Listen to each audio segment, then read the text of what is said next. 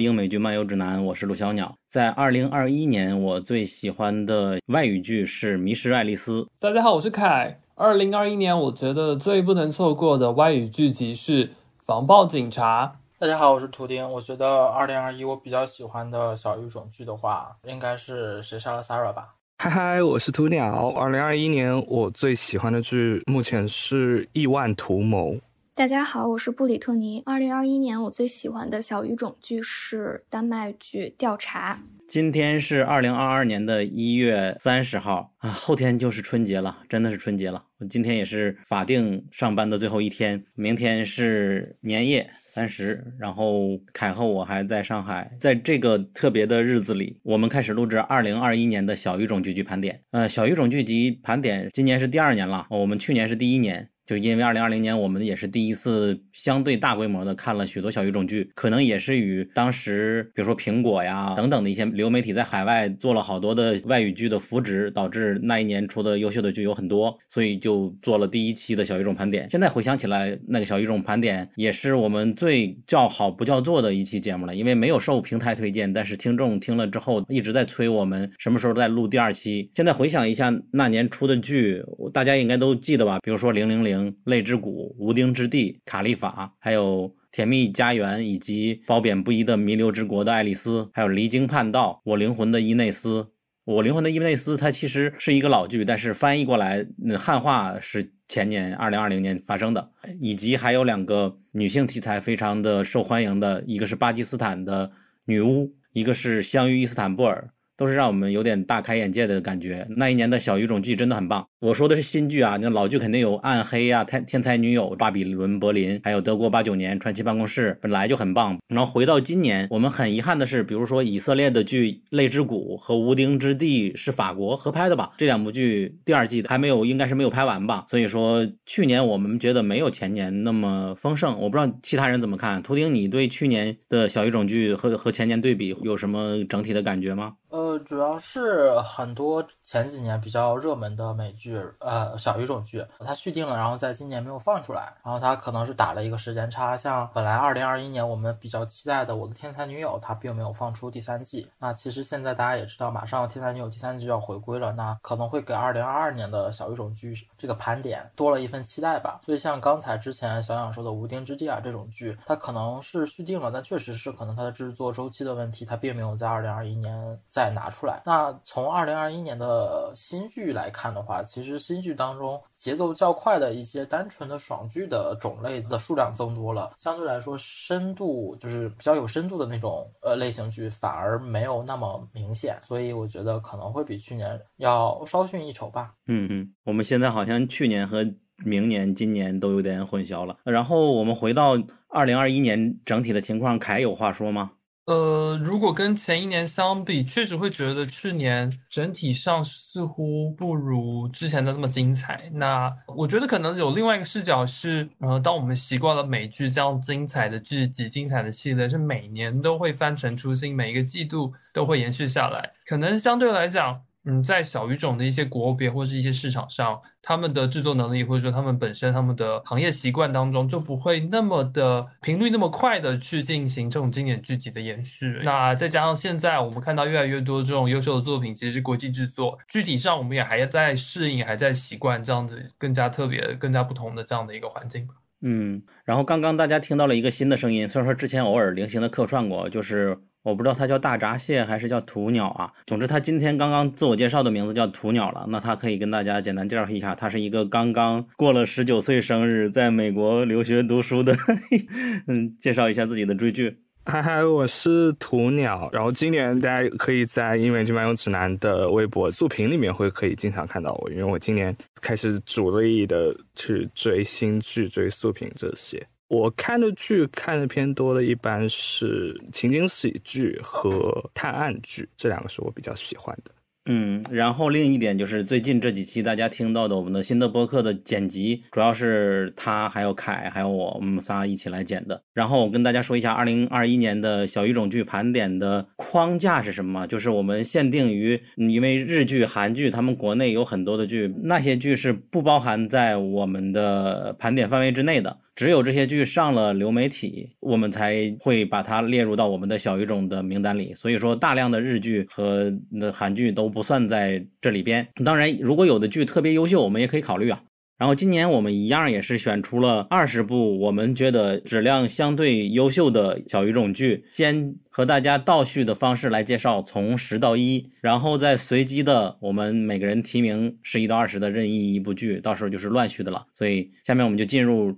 正题吧，小语种剧的前十，从第十名开始说。第十名是网飞的《无罪之罪》，我们当时也给他出过一次专门的节目嘛。现在请凯介绍一下。呃，这是一部在去年四月底的时候上架网飞的西班牙剧集。那它在播出的当时，其实就在在中文的媒体当中引起了非常广泛的讨论。我们去年其实也特别的为这部剧集有专门做过节目，来探讨了这样的关于西班牙爽快剧集的这样的一个风格。在这种亚类型剧的情况之下，我们对它的呃喜好，以及大众对于这种剧集到底为什么这么喜欢，以及这部剧集到底为什么这么的引人入胜的种种原因。那这部剧集的主体故事讲述了一位呃男主在经历了误杀事件，并且入狱服刑了多年之后，他需要重新的在出狱之后去面对曾经过往的犯罪所导致的一一系列的呃种种的 karma。天哪，我突然忘记它中文叫什么了。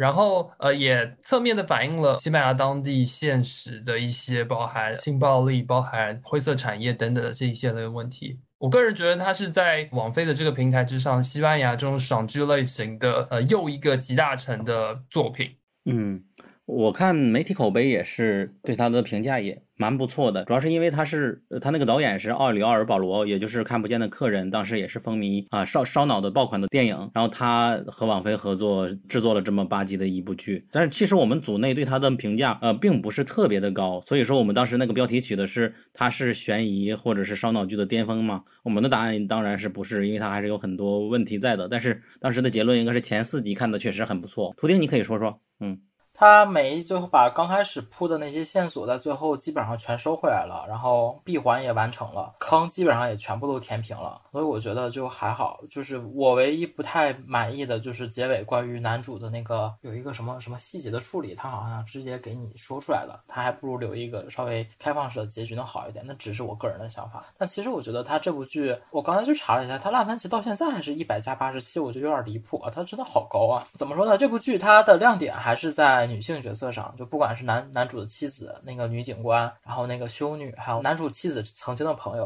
然后包括男主失手杀害的那个受害者的母亲，这几个女性角色都是在这部剧里比较抢眼的。然后相比之下，男主的这个人设其实反而薄弱了一点，取而代之的是受害者的父亲的那个角色塑造的还是比较立体的。所以我觉得这部剧，呃，无论是从故事本身还是叙事节奏上来看的话，应该是二零二一年新剧里面。比较良心的了，而且作为一个西语剧，我觉得一个不随便就是瞎拍狗血的一个西语剧，它也是一比较少见，而且拍成这样也很牛逼的。好的，那这部剧我们就不说太多了。下一部排名第九的是丹麦的剧，叫《调查》。这部剧其实它聚焦的是一个比较有名的谋杀案，是二零一七年的，叫金沃尔谋杀案，是一个瑞典记者叫金沃尔在潜艇上采访一名发明家的时候惨遭杀害，然后这名发明家一度声称对方已经离开了潜艇，然后直到这个被杀害的记者被肢解的尸体冲上了海滩上，才引起了警方对那个发明家的一个怀疑。那发明家最后的结局也是被判处了终身监禁，然后具体的情况大家可以去。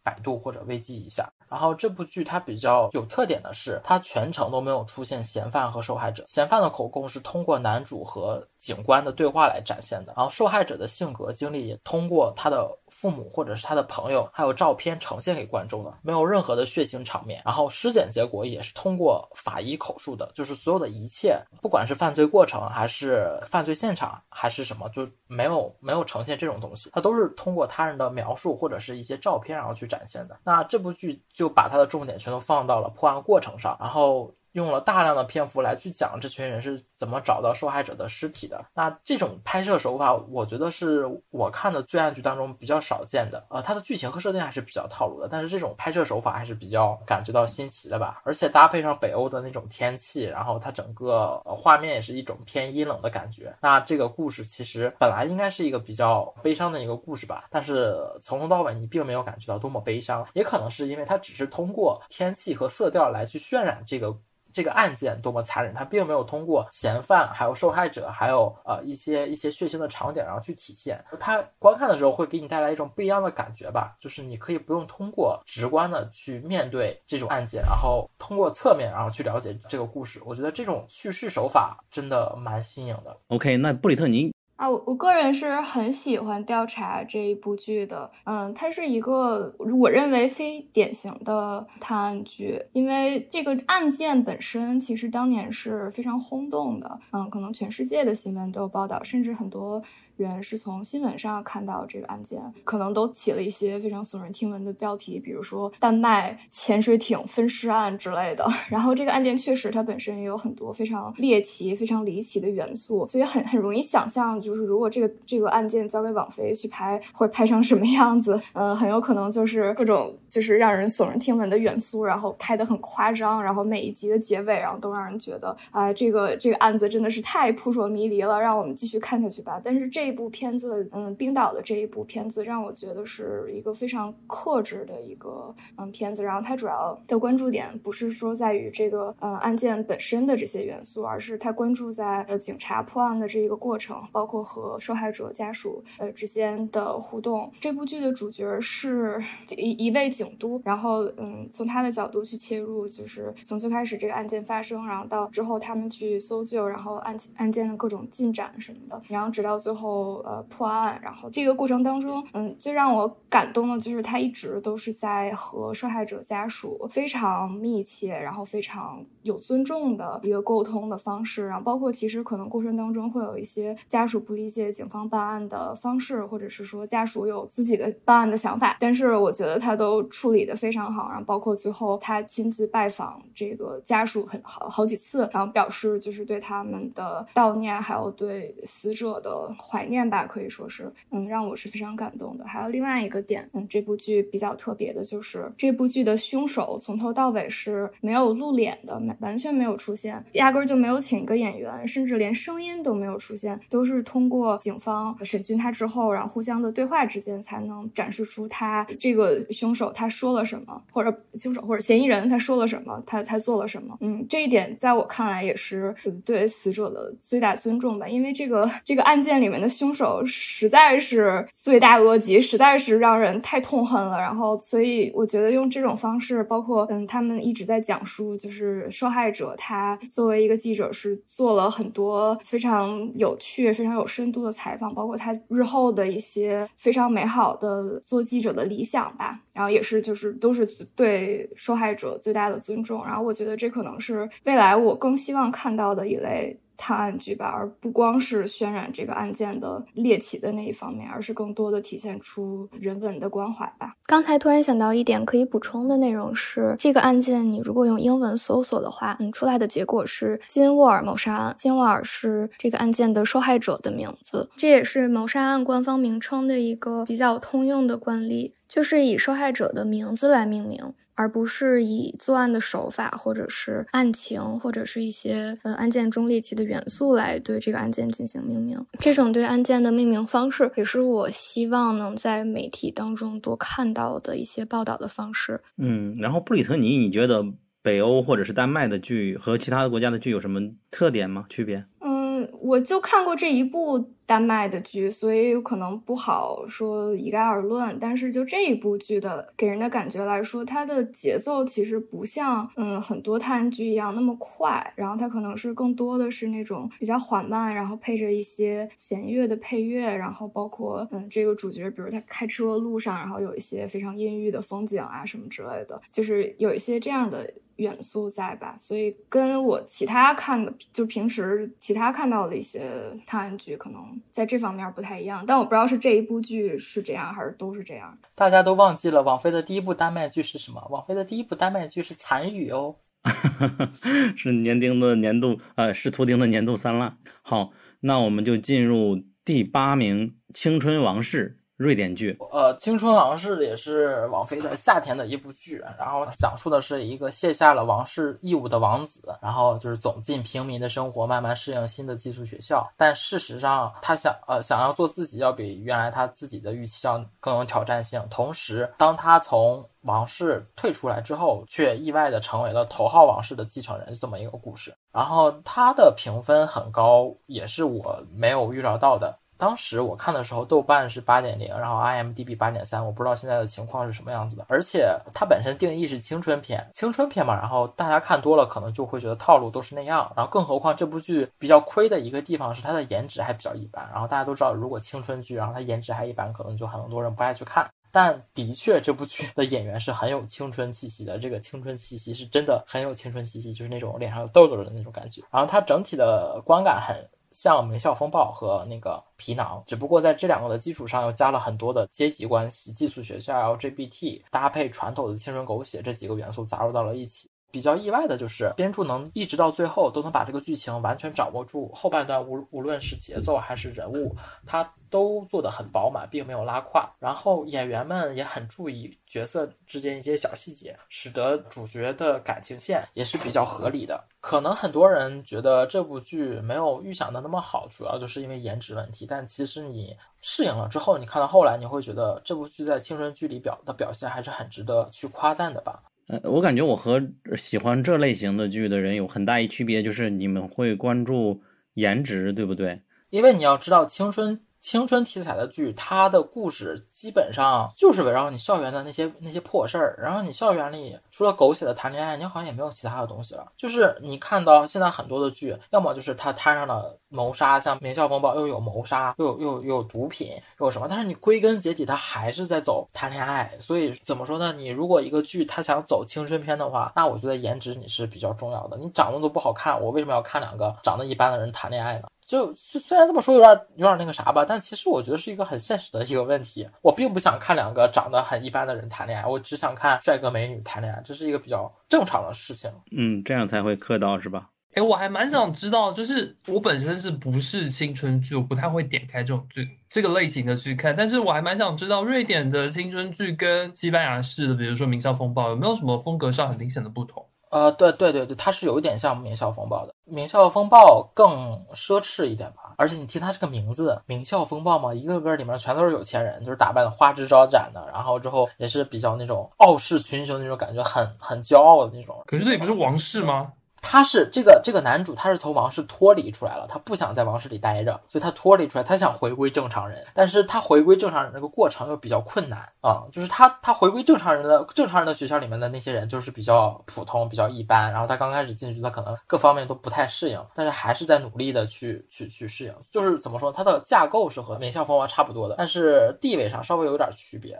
然后再就是很明显的一个就是颜值的问题啊，《名校风暴》的颜值都有多好，我估计看过的人都没有看过，没有人人说不好的，太牛逼了。然后《青春往事》显然就稍微呃普通了一点点。好的，那这部剧就到这里，然后我们进入下一部，第七名的是《选帝侯大街六三》。它这个虽然说叫《选帝侯大街六三》，它也没写第几季，但是已经是第五季了。没有第三季，《选帝侯大街》这个剧吧，它是每每一年作为一季的，它第一季是五六。就是选帝后大跌五十六，第二季是选帝后大跌五十九，然后第三季是五十六十三。它是一个德剧，然后它讲的是战后五十年代之后经济复苏的柏林为背景，讲述了一个比较保守的母亲和三个待嫁女儿的家庭故事，然后围绕着家庭。经营一个舞蹈学校展开的关于道德、关于价值观、关于性启蒙各种各样的一些矛盾。那第三季走到第三季了的时候，其实这个故事就已经变得比较，他们的价值观就有一个比较大的一个变化了。就是我印象当中，好像第三季的时候，他们他们的恋爱好像没有那么狗血了吧？我忘了，因为我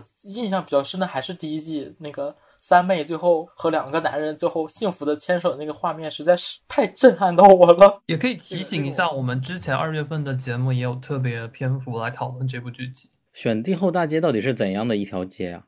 他好像没有专门去讲这个街是什么样的，主要是针对这一家人去讲的。然后他们因为他们家在在那条街上开了一个舞蹈学校嘛，舞蹈院。选第六大街在柏林就相当于呃南京西路，或者是就就是属于最有指标性的，对，所以就是其实这个译名，我就会把它理解成柏林一家人，或者是就是这样类似的概念就可以理解了。就是它不是具体指指那条街，也不是具体指那条街上发生的事情嘛，对，就是指那段时间的那段风云。对，因为德国德剧当中以这种呃时间戳来进行级别的划分，然后这种非常典型、非常正的德式的历史剧，其实系列嘛还蛮多的。嗯，而且而且选帝侯大街整体也是比较偏偏狗血一点的哦，因为它是讲家庭的嘛，完了之后啊、还有爱情啊一些东西。好的，那这部剧也就先到这里，我们进入第六部。今天好快啊！图钉快给我们讲讲 《韩立》这部剧，又是一部丹麦的剧。今年的丹麦有点厉害。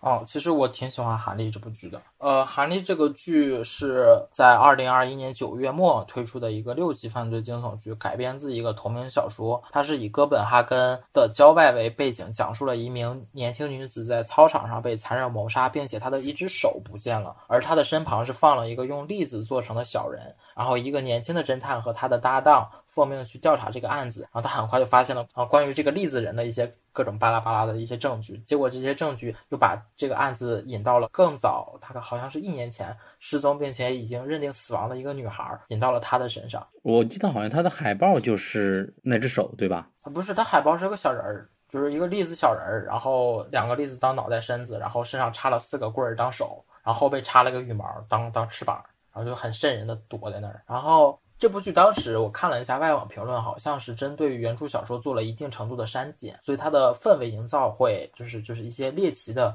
血腥的一些场景也没有也没有百分之百的还原，所以它的氛围营造是相对来说比较减弱了一点点。但其实作为一个犯罪悬疑题材的话，它整体的完成度还是比较可以的。而且像刚才我也说过了，北欧的那个天气是很适合去拍一个比较阴森的故事的。然后这部剧也同样，然后北欧的天气加上画面冷色调两个客观因素，然后作为辅助，包括它的那个配乐也是比较。神经质的，然后把整个剧的氛围烘托的很好。核心就是那个栗子小人，那个栗子小人，其实你刚开始看第一眼的时候，并没有觉得怎么样，包括那个海报也是，你会觉得他哦，好像就一般般，一个可爱的栗子小人，后背插个翅膀，但是你看多了，你就会感觉那个东西比较比较诡异。但是呃，我个人觉得这部剧它到后两集的那个转折是稍微有一点点突兀的吧。它后来所有的支线全都汇总到了一起之后啊、它的那个结尾的那个转折稍微有一点点一点点的突兀啊、但它的故事本身还是一个相对来说普通的故事。嗯，但不过我觉得可能也许真的是因为删减的原因，我不太因为我没有看过原著，我不确定外网所说的那种比较猎奇的场景在小说里面是怎么描写的。所以丹麦的剧的特点，你看了这么多了，你感觉它有什么风格吗？结合这个国家来说的话，其实我觉得丹麦如果拍这种类似的罪案剧的话，其实能拍的挺好的，但还是要看本子吧。他的那个剧本如果写得好的话，呃，我觉得他蛮适合拍这种惊悚犯罪悬疑剧的，就是不要随便拍一些末日剧，拍一些末日剧要拍的合理一点，拍的不合理就像参与那样，妈呀，头疼。诶，那个栗子人看上去好像很可爱。对，就那个栗子人，你盯久了，他真的蛮瘆人的，就他那两个窟窿，就就就蛮蛮像眼珠子瞪着你的。对，但他一开始在地上捡到的时候还挺好啊，对，是挺可爱的。那个海报其实你乍一眼也挺可爱的，看久了就不可爱了。不过是不是北欧的剧往往的色调都是偏冷色调？也不一定吧，像像《青春往事》，它是瑞典那个《青春往事》其实就还好，它的色调就不是很那啥。它可能本身也分什么剧了，它这个剧的类型是犯罪剧，它可能就是给它调的比较阴沉。那好，那这部剧我们就到这里，下一部就是排名第五的《全裸监督》，全裸导演。All my world caved in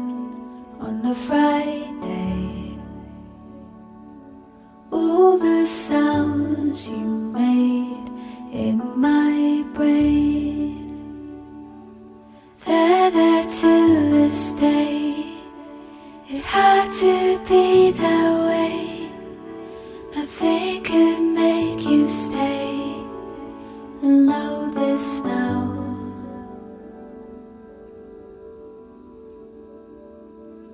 我们的微博、微信公众号和小红书都叫英美剧漫游指南。微博和小红书会发布新鲜的英美剧资讯和新剧观感，微信公众号则只会推荐我们认为非常好看的剧。另外，我们还有播客听众群，可以在公众号后台回复 “Killing TV” 找到入口，K I L L I N G T V。See it now.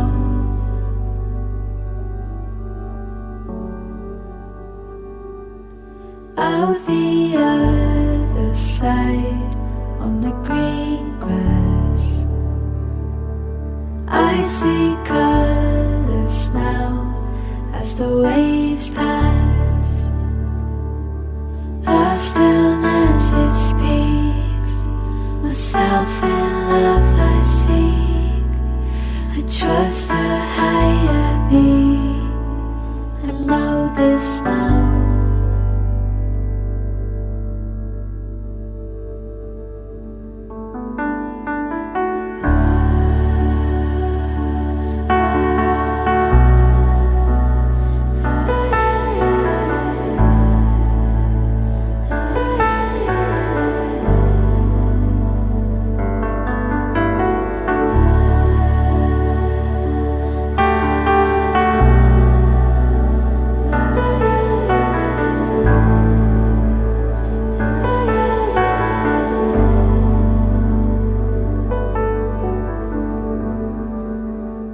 说第一季他是山田孝之饰演的村西透，他的发家史，整个的故事是一个通过村西透一个人组建了一个团队，然后开始拍 AV 卖 AV，然后导致给全国带来了很大的改变，是很热血、很励志的一个创业故事，或者是日本的耻感文化有有一点点的解放的话，还牵涉到黑帮的情况，看下来你会觉得会很爽。我不知道用这个词对不对，但确实就是因为它是一个很地下的东西，但又拍出来很像创业合伙人一样的感觉的剧。我一直记得第一季它的音乐非常好听嘛。The Passenger 那那首歌，他给演化的。但是第二季如果还是本着这种预期来看的话，第二季它就完全不是那样的事情了。第二季的全裸监督村西透一样也是想做什么就做什么，但和第一季不同的是，他运气没有那么好了，基本是做什么什么都不成。他一直都在想如何把自己的那些拍下来的片子能够在全国的电视网络上播放，但是在权力上。斗争中，他就是完全插不上话，被别人摆了一道，一直到最后，整个团队的人如何和他反目，觉得他越来越着魔，导致他们公司一点一点的财务亏空，整个这一个故事，然后也见证了黑木香他在 VK 里边写他是试图自杀，也有另一种说法是他喝酒摔倒了那一个情节嘛，还蛮让人唏嘘的。其实我在第一季看完了，也看了村西透和黑木香以及他们那些创业合伙人，那些 AV 界的大佬，整个的命运都很凄惨嘛。但是这里边给大家一点甜头，好像是他后来的，也就是陪伴他很久的妻子，算这里边给他唯一的一点慰藉了。反正看下来，我感觉对那个时代有了更多的了解，但是他的色情戏确实是没有第一季拍的那么好，因为他本人就没有拍出更优秀的作品出来，反而是其他的那个时代的其他角色拍摄的。总而言之呢，这部剧就是一个，我觉得是第二季，有的人会说它有点烂了，但是我感觉可能是不像第一季那么燃了，但是看下来我还是蛮感慨的。然后重力拳零号土著也很喜欢第二季的，图丁你再说说。啊、我是对第二季的那个马斯西马桑他演的那个叫什么黄景敏是吧？啊？对对对，荒井敏，对马茨马茨西妈妈。然后他演的那个，他演的这个荒井敏，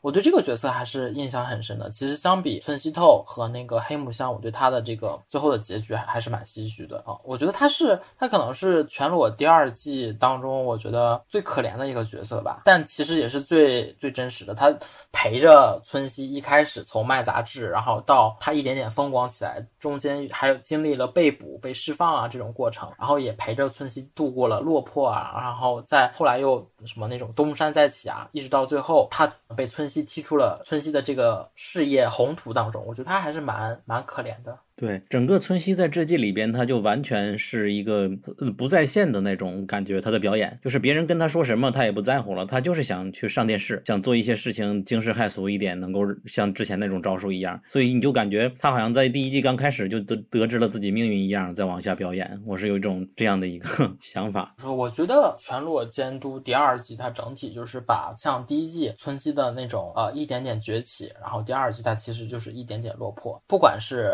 村西还是说黑木香啊、呃，他们其实都随着时代的变化，在被时代或者是说科技的这种进步，然后被一点点打压。那他们想再重新呃恢复到曾经那种辉煌的时候，的确就是很难。我觉得第二季其实基本上每一个角色都在一点点变杂，当然除了刚才我说的那个荒井，我觉得荒井好像第一季想了一下，第一季他是不是也很惨？第二季他变得更惨了啊！对，村西和黑木香就真的是，就真的还蛮令人唏嘘的。从第二季，呃，随着时间的变化，他们真的挺挺可怜的吧？他有没有第三季啊？续没续第三季？好像没有类似的消息，他感觉也结束了。哦，对，我觉得好像也是结束了，他应该不会再续第三季了。我想起来了，好像在最后两集的时候，他已经那些配角，就是可能不连配角都算不上的出场那些人物啊，有的也是后世的那些 AV 拍摄的或者是影像的大佬。我因为对这个方面。不是很了解，但是你看豆瓣的评论里边，就会看到有许多人说见到了那个人的一瞥，或者见到那个人的一瞥，就是这个这本碟子是他来出的，后边非常非常的火，还有那个女优后来非常非常的火，他们都能对上号的。他已经把整个的日本的 AV 那个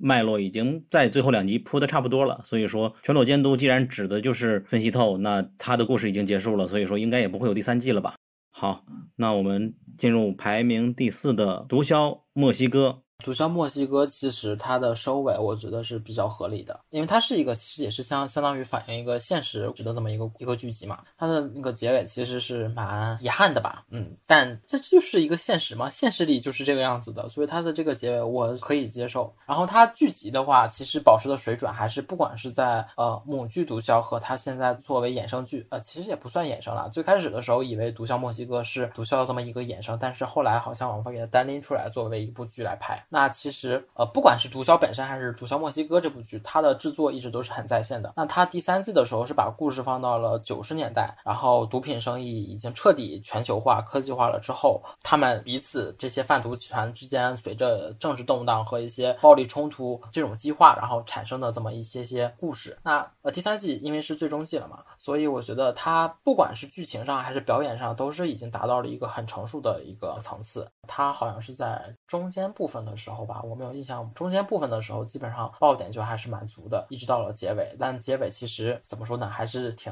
唏嘘的这么一个结尾吧。但我们都知道，它这种第三季的结尾并不是现实的毒品战争的这么一个结尾，那肯定还会继续的。所以它的这个现实意义还是蛮深刻的。而而且相对于原剧来说，它第三季其实更侧重于群像吧。它的这种每一个人物之间，他们角色一些发展，然后还有他们的呃饱满度，也是比要比母剧要更。丰富了一点。毒枭墨西哥的前两季，我们内部对它的口碑不是很好，但是第三季确实觉得，它作为一个收尾，质量还是蛮高的。它这个剧本身就很很有争议。他当时拍《毒枭证据》的时候，不是还制作团队还被人谋杀了？我记得好像是。对对，反正拍这部剧本身也就是很值得吧。然后老听众也知道，我们曾经给毒枭系列录过两三期节目吧，呃，聊过毒枭和毒枭墨西哥，然后还那里边细谈了许多的有关，就是在墨西哥那边的毒品的发源呀，以及哥伦比亚的事情。后来零零零那部剧出了以后，我们也专门录制一个针对零零零那种线路图来聊了一期。当然，现在回想起来，里边还是有一些疏漏吧，但是我感觉整体上还是蛮值得听的。有机会的话，我们可以在这个结尾之后再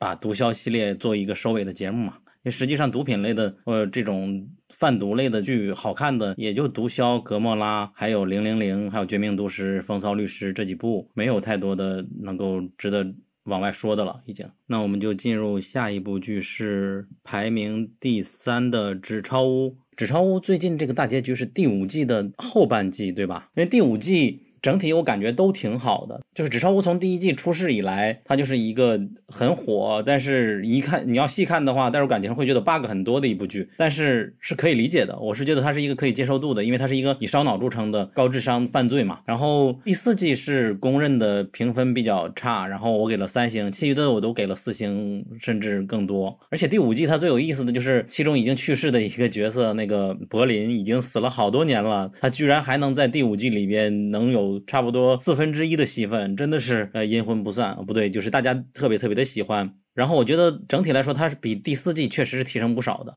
攻防战是可圈可点的，那种特种兵的水平也有体现。它不像在第四季里边，嗯，和他们对抗的人真的智商有点低下，而第五季的话，这些反派看起来就哦非常的有智商，然后也个个都是不怕死的样子，然后补全了东京等人的一些故事。最终大家也看到了一些成员，我们非常喜欢的成员也都去世了。我我觉得名字我们还是先不提了吧。整体上我觉得。音乐啊，旁白啊，台词啊，照之前都蛮进步。然后到了下半季的时候呢，我感觉为了收尾，它确实有一点点仓促吧。但是该圆的都已经圆出来了。呃，唯一的遗憾可能就是教授他和别人动手这一点，我觉得动作戏是没有必要安排的，因为他怎么可能陷入这类型的困境呢？我不知道图丁怎么看啊？你还记得这个剧情吗？我就是记得最后谁死了，还不能往外说。其实说实话，我对这部剧的感觉就是一个很单纯、很单纯的爽剧，我对它没有什么太多的感觉。呃，但其实说实话，它第五季，我觉得啊，之前好像在豆瓣上看到了一个评论，说第五季后半段的这。五集啊，还是六集？是针对那个死去角色的一个情书。我觉得这部这句话写的还是蛮有蛮有道理的。它后半段的前四集，也就是第六到第九，基本上都是在给最后结尾的这个结果做铺垫。怎么说呢？让这个角色更加饱满了一点吧。因为它第五集后半段加入了很多关于这个角色曾经的故事，让大家觉得啊，我刚开始真的很讨厌这个。呃，我个人啊，我个人真的很讨厌这个角色，特别是他在之前的某一集啊，搞死了另一个人，是吧？所以。就 我就很不喜欢他，但其实你看到结尾的时候，我还是觉得这个角色被编剧圆回来了吧，就是把他整个的饱满度给拉拉到了高层。就怎么说呢？前四季你可能会觉得他的存在真的好像就没有什么没有没有什么意义，或者是说对他整个故事发展没有什么帮助。但是其实他好像一直都在给他做一个铺垫，铺垫到了结尾。所以说，针对这个角色本身，我觉得第五季的后半段是成功的。柏林的存存在感真的太强了，也是我这部剧当中可能最喜欢的一个角色吧。天呐，我老我不能说最后第五季死的这个人我好难受啊！我是觉得第五季后半段其实都在为他这一个人做了一个比较完美的一个铺垫吧。然后他的故事写到这里，其实也象征着纸钞屋整个所有人的故事的这么一个结局。我觉得我对这个结局还还行吧，还还算满意。嗯，我觉得回顾前五季来说，我喜欢它的一点是整体的架构，就是它第一季就是抢的造币的中心的，就波及的范围不是整个国家。然后等到前两季结束之后，第三季他们有一个成员暴露了，被抓进去了，然后整个第三季启动，他们就开始营救他。然后接下来就变成了一个人对抗一个国家，他们通过揭露整个国家的问题，挑战整个政府，将军等等的都牵涉进来了，这个格局就变大了嘛。然后到第四季和第五季就更加。扩大了格局，整个民众都成为了他们支持的一份子，以及开始实际是也有类似的情节了，就是你能看到这一个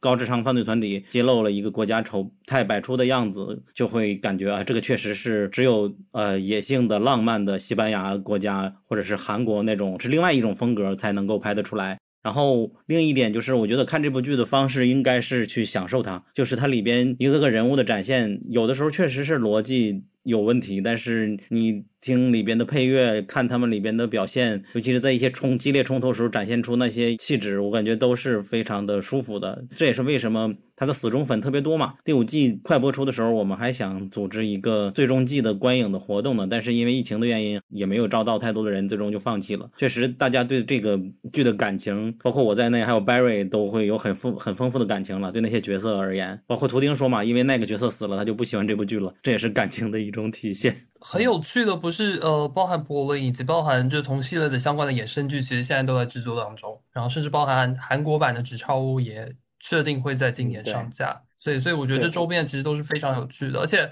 这部剧集就像刚刚小梁讲的，《纸钞屋》的播出其实并不只仅仅是它剧集本身所探讨的这样的很特殊的主题，在全球语境下都广受。观众的喜爱，它本身它的热议其实就已经可以说甚至变成一种文化现象了。王菲去年其实甚至都自己拍了一部纪录片，在讨论《纸钞屋》这个剧集的热议。然后我觉得相关的主题也会继续有新的作品出来，对，也会继续关注，因为真的非常有趣。嗯，没错的。我记得是不是有泰国他们做游行的时候还用纸钞屋的面罩上街的？这个对世界的影响还是蛮大的。然后嗯大家可以在我们的公众号“英美剧漫游指南”后台回复“纸钞屋”，加入我们的纸钞屋粉丝团。实际上，现在大家还会关注那些韩国的韩版纸钞屋的什么情况，一有资讯都会丢进去，就和我们全命都市风骚律师那个群一样的，就是一旦有有动静就会往里边丢东西，蛮有意思的。嗯，那这部剧我们就介绍到这里，其实也不需要介绍，大家没有人没听说过吧？那接下来就进入第二名了，也是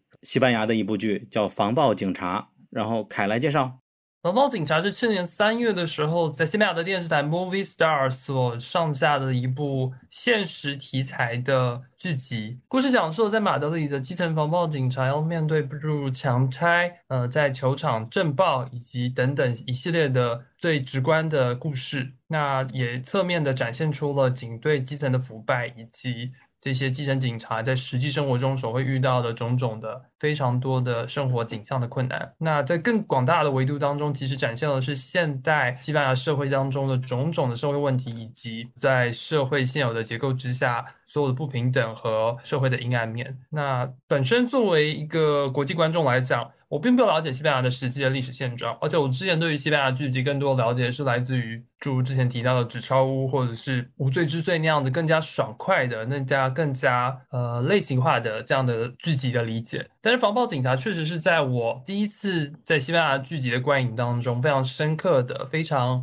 意外的，而且非常惊喜的去了解到了他们也可以用这么写实、这么精彩的方式去呈现属于他们自己的故事，而且这样的故事在呃普世在跨文化的领域其实都是广泛的存在于现代社会的，而且这样的问题短时间内是也不会得到解决的答案的，所以这个剧集才会在去年才会在个人观影的当下这么的打动我。图钉觉得今年的小语种剧，呃，质量最好的是《防暴警察》，也可以说说。防暴警察的话，它其实当时它是在二零二零年的九月就已经在圣塞巴斯蒂安电影节亮相了，然后那个时候它的口碑就很不错，呃，不管是业内口碑还是说观众的口碑，那当时好像是也荣获了二零二一年的福尔克奖最佳剧集和最佳男演员，然后它 IMDB 和豆瓣到目前为止的评分也是在八分以上。那我我是觉得它的这个性质其实和早些年的那个几部美剧，包括《红线》和《七秒》是类似的，都是关于白人警察去误杀黑人黑人男性之后引发的一些舆论，以及然后不管是警局还是。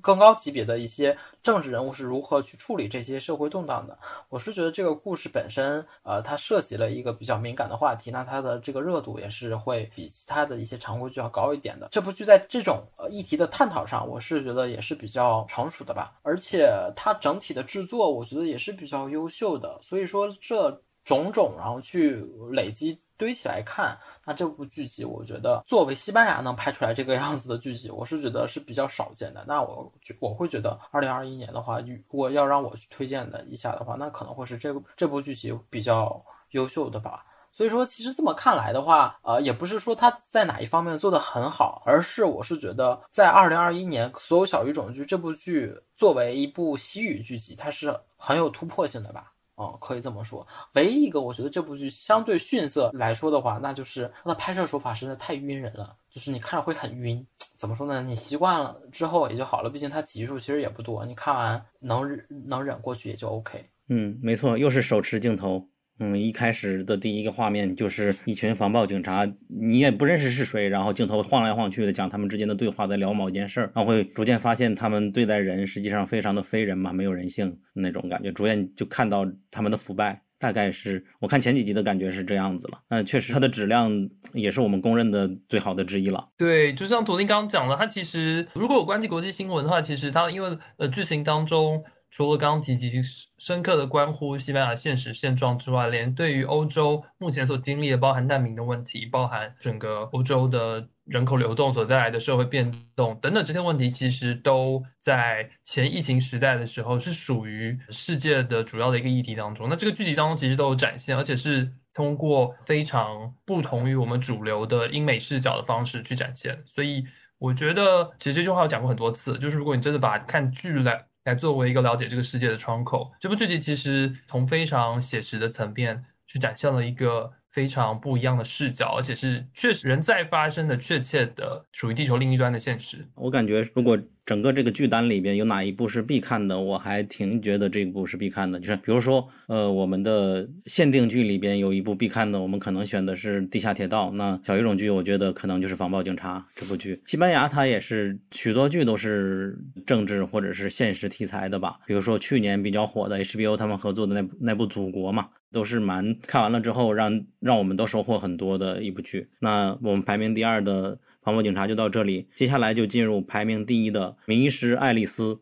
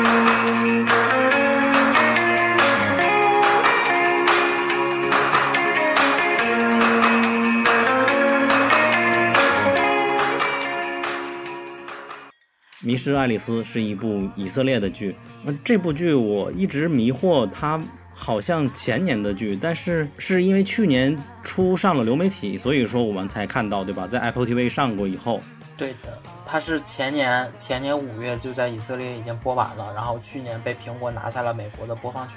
嗯嗯，可能有点像前年的那一部《德黑兰》，嗯，对对对，嗯就是也是之前就是以色列本地播出了。嗯嗯，然后这是我整个去年里不只是小语种剧，包括所有剧里边最投入感情和喜欢的一部剧之一了。就比如说我在录上一期的年终盘点，就限定剧的盘点时候，我还没有看完第十一号站，所以没有下论断。但是看完了之后，我会把十第十一号站评为个人的年度最佳的美剧。然后《迷失了爱丽丝》就是我哪怕是去年初看的，我到年底也是觉得它是我个人最佳的小语种剧，而且它给我的感觉和第十一号站也是是有相似的东西在的。就是我当时看完的短评，或者是在我们二月份推荐剧里边写过写过两句话的推荐语，就是说它主要的特点是迷离的叙事和性张力。就看完了就很让人想要去读剧本。我可能是因为从剧本层面和里边人的表演以及氛围这些东西对我我比较吃这套吧，应该这么说。就是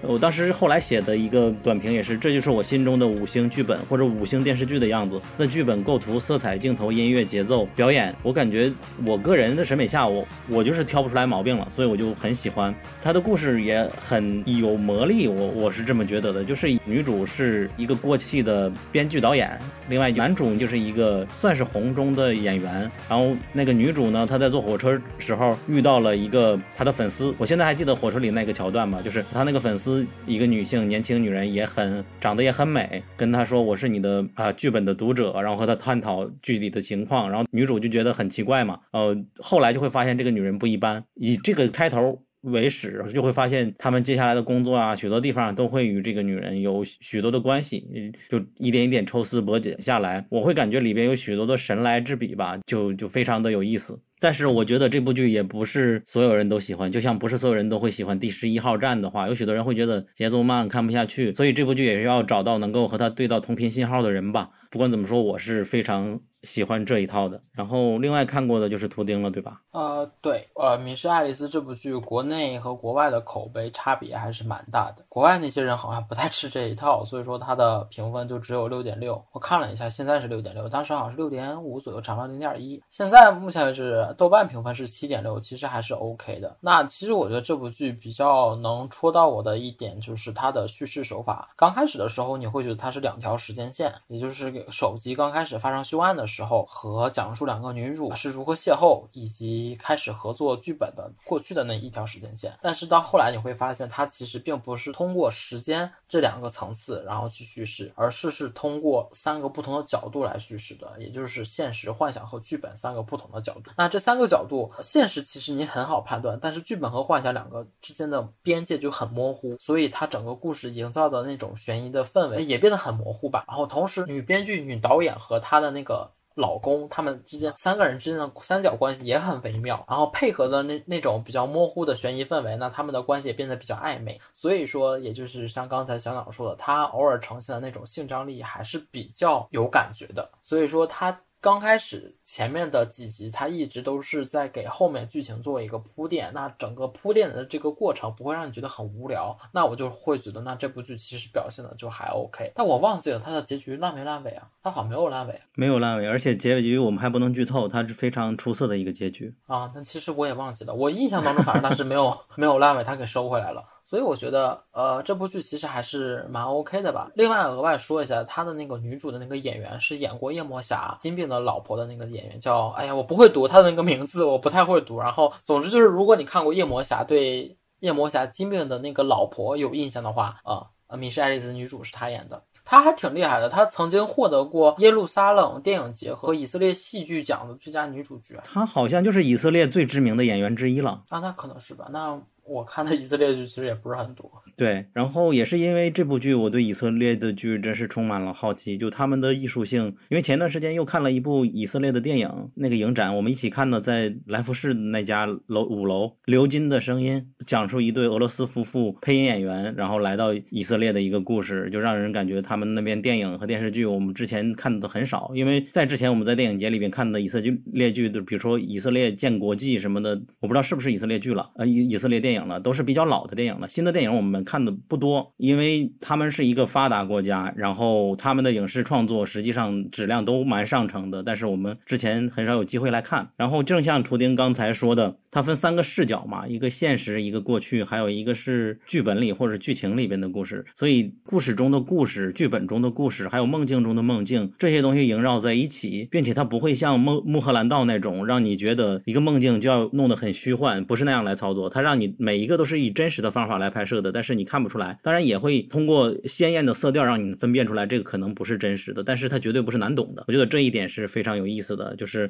里边的人爆头了，他是真的被爆头呢，还是在嗯剧本中被爆头，在拍摄的过程中被爆头？所有的谜底揭开之后。在结尾，他们拍摄的现场，同时也把他们现实中的结局也汇总到一起，这一点都是非常让我着迷的。之所以我刚才说它的结尾，呃，反而让他上了一个台阶，也是刚才我看了豆瓣才回想起来。但是这里边确实是不能真的剧透了，最终也是蛮让我惊讶的那一个，最终两个人在房间里相见的那个场面，确实是给他也上升了一个维度吧。以上就是我们对二零二一年的小语种剧的前十的简单讨论，希望大家选择你喜欢看的去看。因为小语种剧我们不是我们的主线嘛，所以说每一部剧可能是两三个编辑就看了，然后就推荐了，并且看了一下国外的榜单里边，或者是它的口碑很不错，我们就这样权衡下来了。所以就跟大家先聊到这里吧。现在我从第一到第十跟大家念一下吧。第一是《迷失爱丽丝》，第二是《防暴警察》，第三是《纸钞屋》。第四是毒枭墨西哥，第五是全裸导演，第六是韩立，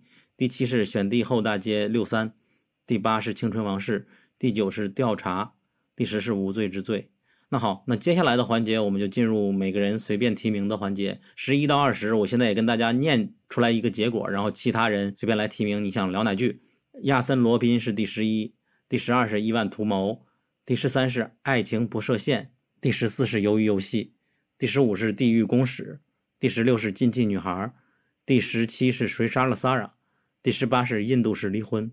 第十九是逃避可耻但有用的新春特别篇，实际上是二零二一年一月一号的那一部剧了，这是一个一个电影时长的一部剧。然后十一到二十的排序，大家也不要太当真了。比如说逃避课时最有用，实际上我可能甚至觉得它值得进前十的，但是排在这里就无所谓嘛，大家就感兴趣的就介绍。那现在谁来提名呢？大鸵鸟，你先来提名一个来介介绍。那我就先讲一下亿万图谋吧。呃，亿万图谋呢，它讲的算是一个虚构传记类的历史，它是根据一件真实的事件改编的小说，再改编成德国的迷你剧集。然后呢，它讲的是有一群在九零年代的柏林，一群黑客和艺术学生创造了一个类似谷歌地球的一个可以可以三 D 环游世界的这样的一个软件，然后并且在各大的科技展上展出。那在这个时候呢，有一位谷歌的人员发现了这个材料，并且想试图跟他们合作。但是呢，他们发现，在和那个谷歌的人员接触之后，谷歌在一个月之后就上架了谷歌地球。在发现谷歌地球上线之后。Terravision 尝试与谷歌进行沟通，他本来以为和谷歌签订了合同，但是谷歌却以合同无效来拒绝了他们的合作，并且自己创造了谷歌地球。在二零一四年的时候，Terravision 其中的两个创始人，他们再一次对谷歌进行了一个专利权的申诉。剧集也同样讲了他们是如何去排练这场诉讼，以及真正在法庭上的过程。那么这部剧集很好的一点是，它其实是把两个时间线，就是过去的他们的如何成长、如何创作出的这个跨时代的一个地图软件，以及当时他们的诉讼如何排练、如何去真正上场去诉讼的这两件事情交杂的在了一起。我们首先会知道他们正在诉讼，然后再一步步的了解这个他们励志的创业故事。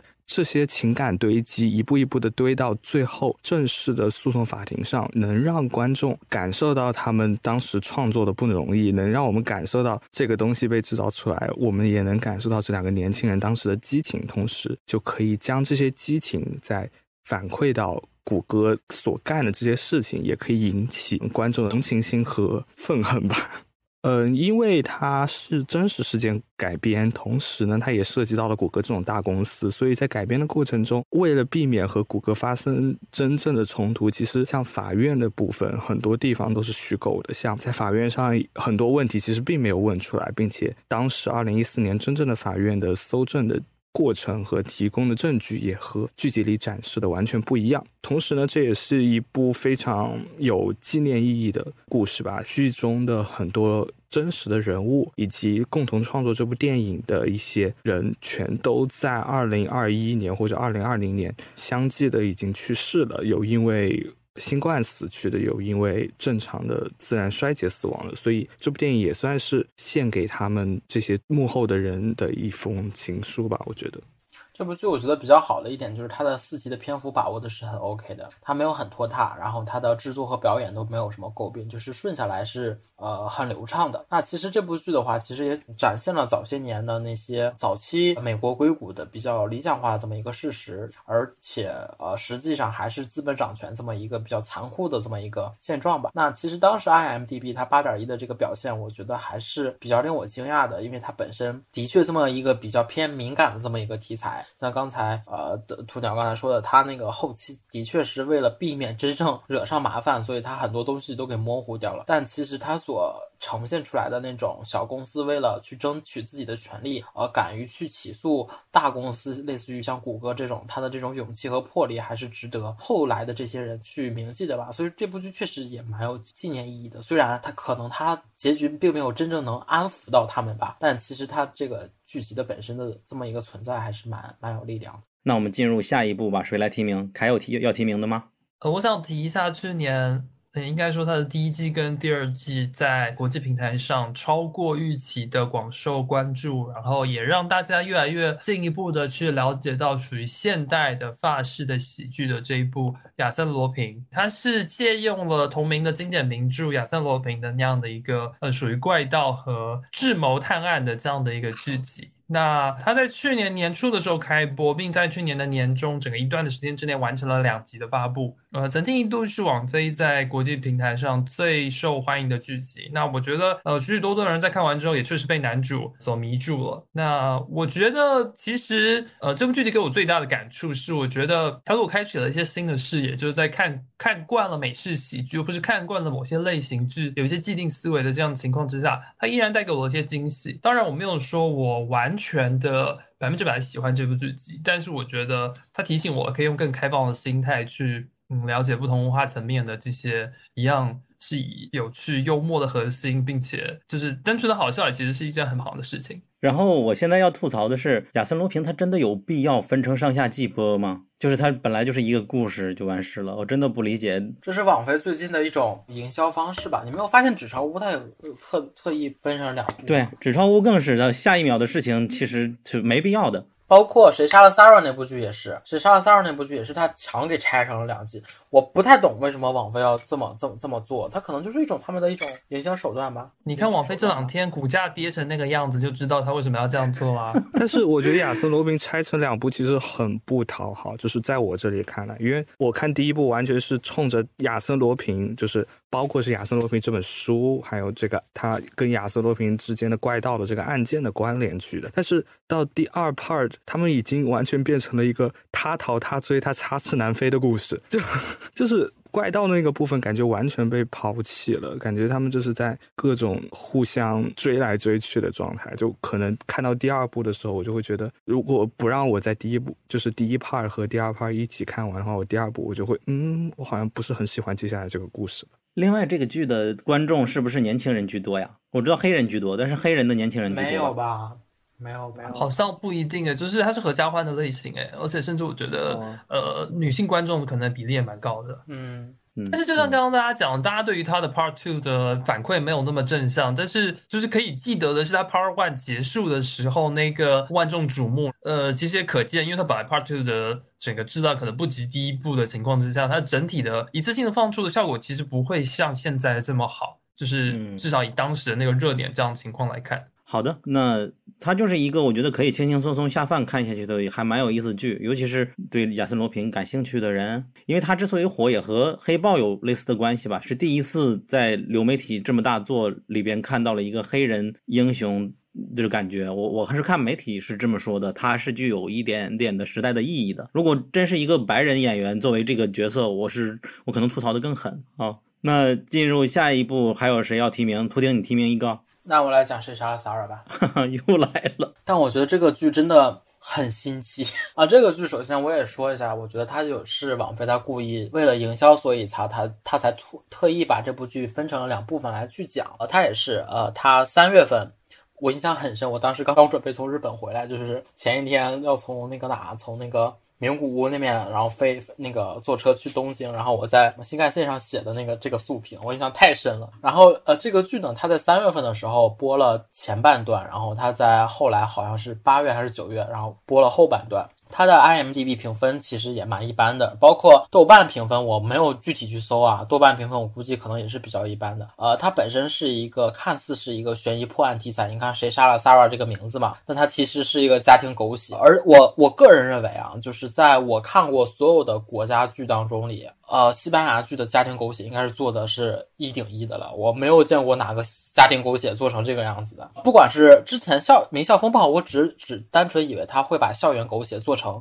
那个样子，但我没有想到，没有你想不到他能把家庭狗血做成这个样子。我不知道啊，泰国泰剧的狗血做的怎么样，反正西班牙的狗血真的太牛逼了。然后呃，这部剧。在短短十集第一部分的十集当中，塞了关于自己的女朋友搞了自己的爹，然后抛弃了老公和自己的公公有一腿，包括爱上了自己的好朋友，结果被他的妹妹发现了，以及我和我全家的仇人在一起，然后联手搞我全家和我的孩子恨我，联合我的仇人一起搞死我，还有什么？还有一个从小受迫害的仆人，导致心心理扭曲，杀死了父母，最后被雇主的夫人玩弄，最后。后又暗恋上了少爷的女朋友，但是却发现了老爷在和少爷女朋友野战，最后导致自己心里更扭曲。啊，对，就是这种，就是这种东西。我当时看的时候，我觉得哇，我的三观就是无限在刷新。而且这部剧涵盖的种类也很多，不管是同性、异性、不伦、绿帽，就是所有的东西全都有。那我就是会感觉，谁杀了 Sarah 这件事儿已经不那么重要了，就是谁爱杀谁杀。我只想看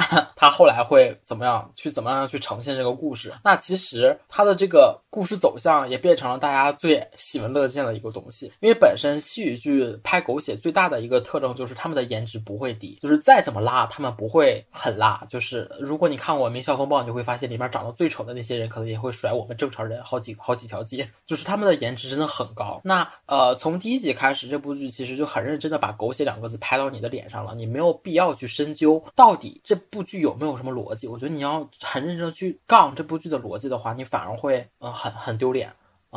然后它的排列组合又很多，又很狗血，而且西语剧当中的狗血最大的一个特征就是它的节奏非常快，就是你根本就没有搞明白怎么回事儿，他就会告诉你啊谁和谁搞在一起了，你可能还满脸问号，他紧紧接着下一个爆点又甩了出来，所以我就觉得如果你喜欢看狗血剧的话，西语剧的狗血你是绝对不能错过的。像刚才我说的《名校风暴》，如果还有一点点道德感存在的话，那这部剧其实道德感已经完全抛弃掉了。像刚才我说的，它不伦实在是太。颠覆你的想象了，而且这部剧本身除了家庭伦理的这个大雷点之外，还包括了关于差虐和恐同这一些很很敏感的元素存在，而且它有一些画面其实是可以引起你的生理不适的，所以说我觉得你看的时候还是要稍微注意一下。但其实它的这个结尾，因为它第二趴我们已经知道了这个结局是什么，然后我在这里我就不剧透了。第二趴又加入了小时候呃闺蜜的。那一家的故事插了进来，所以说这个关系网就更乱了。那我就觉得，如果你是对狗血很感兴趣，对这种伦理很感兴趣的人，这部剧你千万不要错过。我真的觉得这个 是我二零二一年看过最好的一个家庭狗血剧了。之前的那些狗血剧真的都是弟弟，这个真的太牛了。就是我还是蛮期待西班牙以后会给我拍出什么样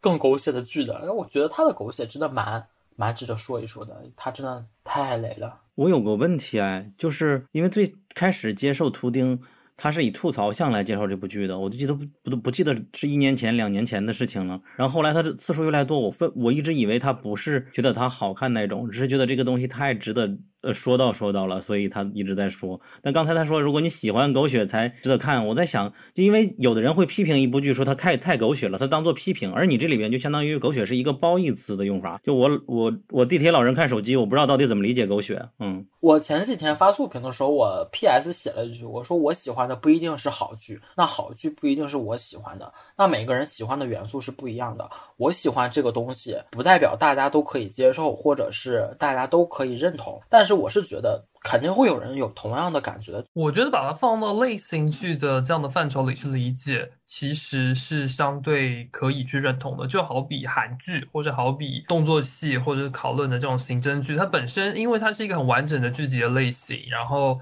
它有非常特殊的它自身的属性，然后它也有非常知名的在它这个属性当中。非常经典的作品，所以我觉得在这样的视角下去去看，而且尤其是我我也提过，我觉得真的觉得网飞真的把西语剧集这样的所谓的狗血把它发扬光大了。所以，甚至如果单纯就是去平平行比较网飞的其他的西语剧集，其实他的 Sarah 本身在这个类型当中也是非常非常优秀的作品，至少在他的这些要点上吧。就是举一个很简单很简单的例子，就是我之前在日本的时候去过宠物店，我看到有人就是他们有那个卖那个黄。鼠狼的嘛，就是那个东西，我就真的很喜欢，因为它真的很可爱。然后我朋友就说啊，那你为什么会喜欢这个东西？它好骚啊。然后我说。他骚不骚和我喜欢他没有什么关系啊，就是你可以不喜欢，但是你不要去妨碍我去喜欢。那这种东西也是这样的，就是很多人去喜欢看狗血，那我就是下班累了，我就想看个狗血快乐一下，我不想看一些什么烧脑的、什么正正八经的那种证据，那我看着爽就可以了。那其实那谁杀了萨尔这部剧就完全可以去满足你的这个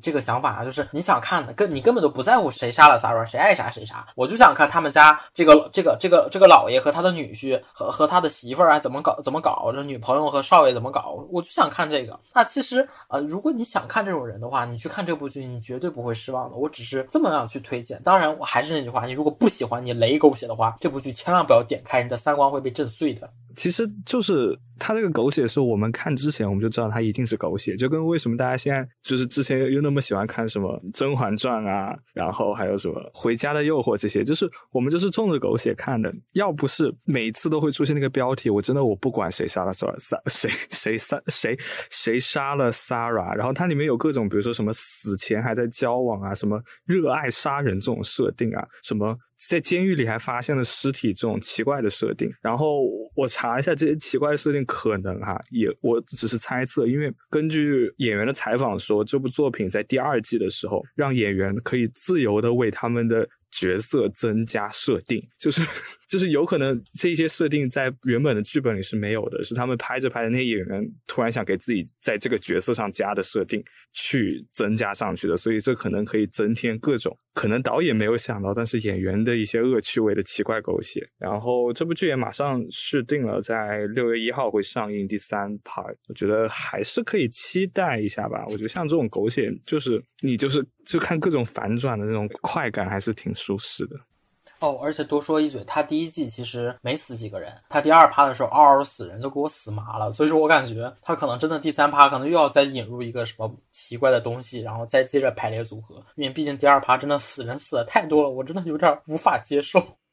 那下面还有人要提名什么剧吗？要不是说到狗血，顺便说一下《爱情不设限》吧。就是《爱情不设限》这部剧，我在。看它之前，我还没有意识到它这个名字的危险性。就是 整部剧真的是非常的不设限，它的开头整个前面的设定完全就是很草草的带过的，就直接进入正片。一支口红，一男一女玩大冒险，然后在一个编辑社里面，他们。玩各种出格的大冒险，然后最后他们的感情升温。然后它的不设限在于任何人都可以在一起。那个编辑社里面，他们所有人都互相可能有一定的关系，然后互相有对方的喜欢。然后并且这部作品它有一些画面也挺大胆的。我甚至觉得他们在拍部分动作戏的时候，我我感觉他们是真的在拍动作戏，就不是在拍，他们是真的在动作。对，所以。这部剧如果想看狗血，然后看完了 Sara 之后，我觉得也可以看看这种就是纯狗血、小清新的爱情剧。这部剧我觉得比较想说的就是它的这个爱情不设限的这个译名确实是蛮精妙的，因为我印象最深的是这是一个很荒诞的一个姐弟恋的这么一个故事。它这里面有两有两次男女主的正面全裸，但这种正面全裸是在。都算是一种宣泄，是他那个剧情里，他们角色面对一种现实的一种崩溃的一种极端宣泄，他们突然一下就莫名其妙的正面全裸了，就是这个东西，我的天呐，就是 我没有办法理解，就是呃，怎么说呢？它的现实意义是有的，就是关于职场的一些问题，包括关于姐弟恋一些比较现实一些的问题是有的，但它整体的基调还是很荒谬的，嗯。因为女方是有结婚、有娃、有家室的，然后那个男主是一个就是那个年轻的青春小屁孩儿，所以说他的这个拍出来的时候挺有青春气息的，但是他青春气息的背后是一个很荒谬的这么一个爱情故事，而且我是觉得，如果你是磕 CP 的话，这部剧很适合磕 CP，极其适合磕 CP，但是它的这个剧情发展的确很荒诞、很搞笑。我印象最深的就是那两次全裸，真的是太莫名其妙了，就是没有任何铺垫就啊。就是那种感觉，所以说，呃，提前说一下，这部剧一定要注意背后。我忘了是哪一集了，我真的忘了是哪一集。如果是哪一集，我会直接指出的。好像是第三集还是第四集，反正就是你看到男主和女主分开的时候。对男主的那一次，我记得好像是第三集，然后女主我忘了是什么时候了。反正它是一个比较，我个人觉得是一个比较轻松愉快的一个轻喜剧的，但是你不要纠结太太多东西。而且我是觉得两个演员演的是给这部剧整体最大的一个加分项吧，因为男主真的很可爱，而且那个女女主从头到尾就是有一种比较知性的那种成熟女人的那种魅力，她刚开始真的很有知性的感觉，就很好。而且看到后来，他那个 CP，我记得好像第一季的结尾是个偏开放式的一一点点结尾。但我觉得他如果第二季的话，他如果不是 H E 的话，我会给编剧寄刀片的。所以我觉得你如果是看想看一个轻松一点的爱情，还是看看这个还是 OK 的。而且好像是八集啊，还是六集？嗯，那我问一下，剩下没有提名的那些剧里边，在我们的前二十里边，有什么还是狗血的剧吗？你可以一起说了。如果没有的话，我们就进入非狗血环节。没有吧？没有啦，竞技女孩算狗血吗？啊，竞竞技女孩真的要讲竞技女孩算青春，不要讲我了，没。我我不太我不太屑于讲这个剧，但是它也是网飞里边非常火的一部剧吧？但这个剧是可能也是一爆，但是我是觉得它的爆莫名其妙的，就可能就是因为《进击女孩》是泰剧啊，而且《竞技女孩》，我觉得它整个风格挺挺韩式的，就是挺韩剧的，嗯而且它是一嗯个偏偏恐怖向的一点点。偏日式演。泰剧，我觉得你们也可可以跟大家科普一下，毕竟有的人如果不磕泰剧的话，是不知道，就是我们的小西他磕泰剧已经磕疯了，耽误了英美剧的进程。所以说，你们可以说一说泰剧，它主要的就是 BL BL 对吧？不不不一样，完全不一样，完全不一样。嗯怎么说？怎么说？可以，你介绍一下泰剧的整体的情况分怎么分布？图钉可以吗？泰剧只是只是被大众比较了解的比较多的可能是泰服，就是大家可能看泰服看的比较多。但其实像《竞技女孩》这种剧的话，其实是嗯泰剧里面，包括是泰国影视当中另一个层面，就是泰泰国的那种恐怖向的题材，它拍的很好的。就是现在的呃，确实这几年的泰呃泰恐确实没有什么意思。像前几年的泰式恐怖片，你去搜很多经典的亚洲恐怖片的话，泰国恐怖片绝对是占了百分之四五十，应该是有的了吧？对，它是很经典、很经典的。然后呃，当然确实我看的也就仅仅是这两个啊。但是其实泰国很多比较小清新的青春片，我记得也在国内火过一阵儿吧。什么初恋那件小事儿是不是泰泰泰国的电影还是啥？那不是在国内不是火了很长一段时间嘛？所以其实我觉得泰国人对那种恐怖啊，还有那种呃 BL 以及青春剧这三个方面，我是觉得他们就都挺有一些自己的东西的。所以我觉得你不能很片面的说它只有泰服。的确，泰国的 BL 发展应该是全亚洲发展最好的一个了。感觉也是在国内观众里越来越多吧。嗯，那呃，既然你们已经狗血这么久了，我现在要净化一下你们的心灵，我还是要介绍一下《逃避可耻但有用的新春特别篇》吧。这部剧严格来说可能不符合我们推荐的标准，就是它没有上过流媒体，是不是？它应该是在一月一号或者一月三号播出的一部星野源和新垣结衣两个人的主演的《逃避可耻但有用的》这部剧的特别篇。实际上，他的电视剧的剧集我是没有看的，或者我只看了一集。但是这个特别篇口碑特别好，我就看过了。然后看完之后也非常的认同。我当时还特意给他写了一个介绍，因为我觉得他简直就是理想社会中男女关系的一个教科书。你别看日本他的性别的问题那么严重，但是他们这个家庭是非常的先进的。特别篇的故事是跨度是在一年左右左右，从同居的女友，也就是新垣结衣，她怀孕开始，到她出生的几个月后，整个时间线就是这几个月的时间。然后家里即将迎来了新生命，然后又突发了疫情，和我们现实结合嘛，两个人生活就节奏瞬间打乱，被动的转变角色，开始一件一件的解决工作和生活的大小麻烦啊、我就隶数一下，比如说孩子的惯性应该灌给谁，然后信源那边就说他是不介意灌给谁的，然后他们就是很理性的去讨论，然后男女双方的产假又是如何，他们会在职场，男方也为自己来争取自己的产假。然后职场性别偏见等等的问题，在这里边包含的都特别丰富，然后也包含了女性孕期的生理和心理变化，以及计划无痛分娩等众多的知识点。现在我看来好像都忘记了，但当时他讲的还蛮详细的，就是很很有意思，以及疫情期间的爱情、友情、亲情穿插在里边展现，就是细腻，然后。也非常正确，而且还温情，就我觉得是没有说教感的，就让人感慨这才是性别平等的社会应该有的样子吧。然后最近也是，呃，《爱情神话》这部电影上映的时候，也会被一部分人，包括我会觉得这也是理想社会关系的一个样子，我感觉蛮有契合点的。但两个作品肯定是完全没有可比性了。同时呢，就是日剧一贯的好好生活的那种态度也是少不了的吧。就两个小时下来，他最后那一句我还记台词叫“人类加油吧”，还是被治愈到了。下一个环节，我觉得我们呃纵观一下这个榜单里，还有两部韩剧没有说，《鱿鱼游戏》和《地狱公使》，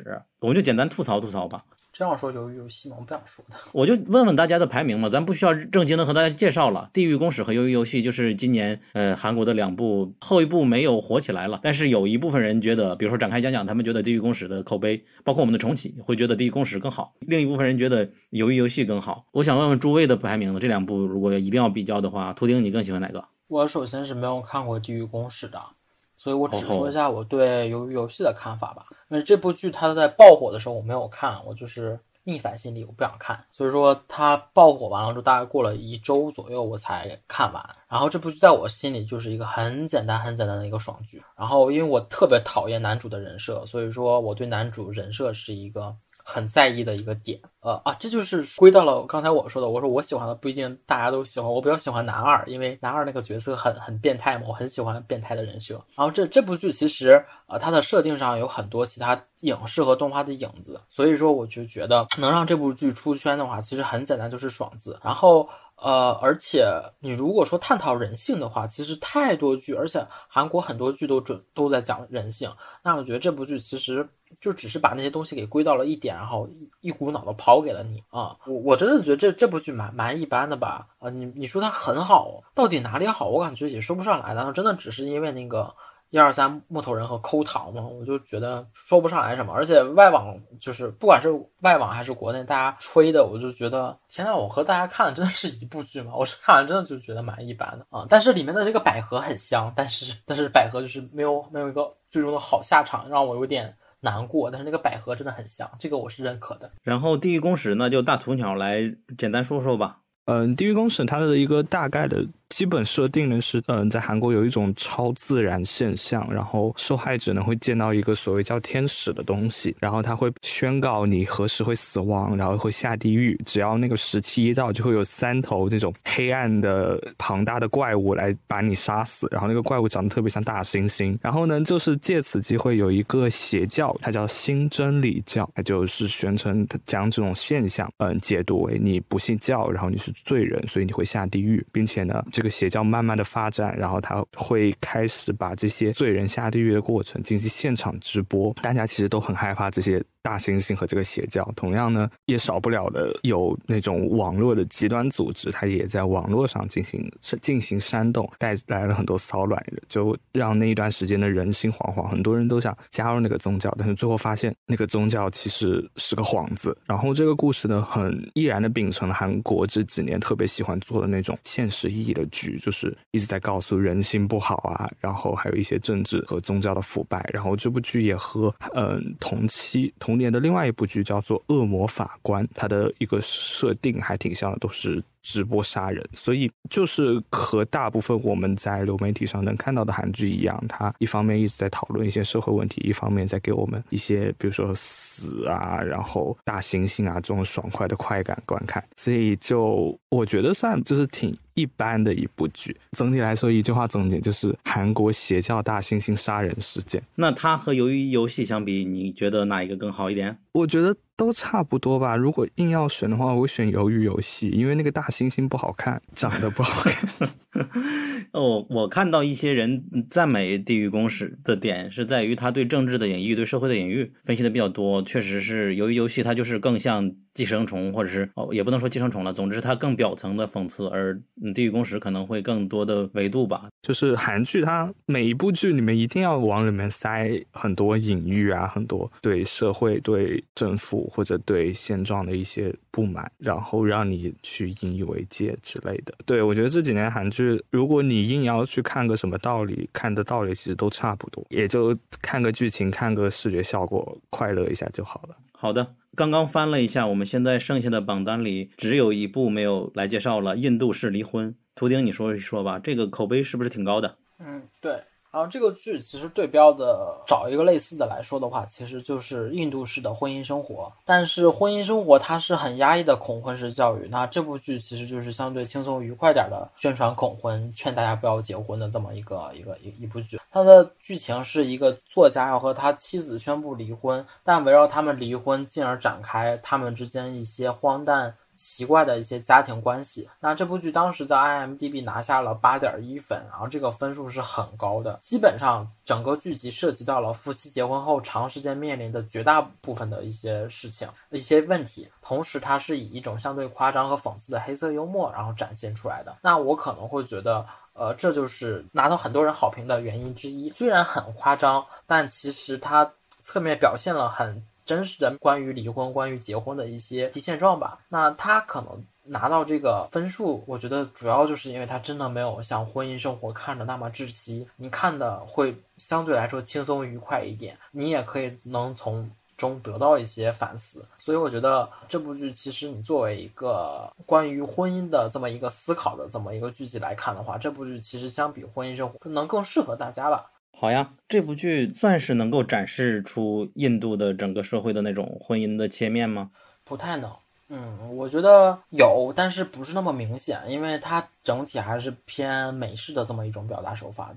不能说一点没有，但是它还是偏美式一点嘛就是它的这个设定虽然说是两个印度人，但是它的这个故事拍摄手法的这这个故事走向还是偏美式的这么一种叙事。嗯，好的，那。今天的小语种剧的盘点就到这里了。我们虽然说的是前二十名，但实际上我们在录节目之前有一部剧我们就不提名了，把它删掉了，最终落落到了十九名。呃，感兴趣的话，大家可以去。微信公众号“英美剧漫游指南”来看我们配套的文章，就是我们播客录制的只是我们现有的四个主播嘛，但是微信文章里边就会有不同的主播给不同的剧集写他的推荐语，就不一定你能看到他们独特的喜欢这部剧的点在哪里。OK，那今天的节目就到这里，我们和大家说再见，拜拜，拜拜，拜拜。如果你喜欢本期节目，希望你去苹果 Podcast 给我们一个五星好评。我们下期节目再见。